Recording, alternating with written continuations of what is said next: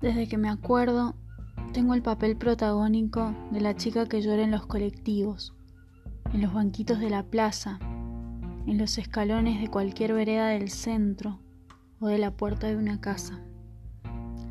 La gente pasa y no me mira, a veces porque estoy a oscuras, pero sobre todo porque ve mis mejillas mojadas desde lejos y les da lástima.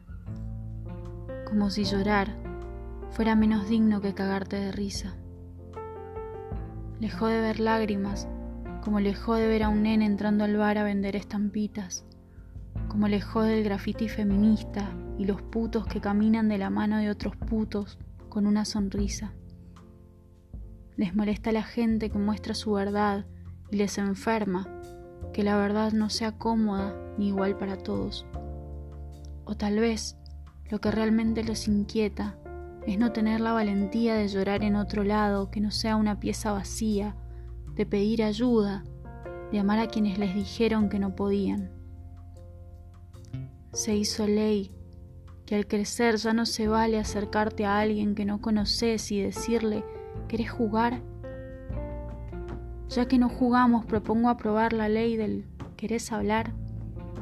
Es que me pongo a contar y hoy sé desde este lugar que hay tantos colectivos, escaleras y banquitos como corazones rotos en toda la ciudad.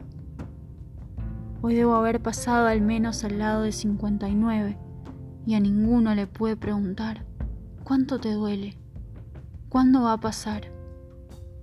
Lloro porque me duele el aire de esta realidad ociosa donde nos dejamos de mirar a los ojos por mirar una pantalla menos luminosa que dos pupilas tristes.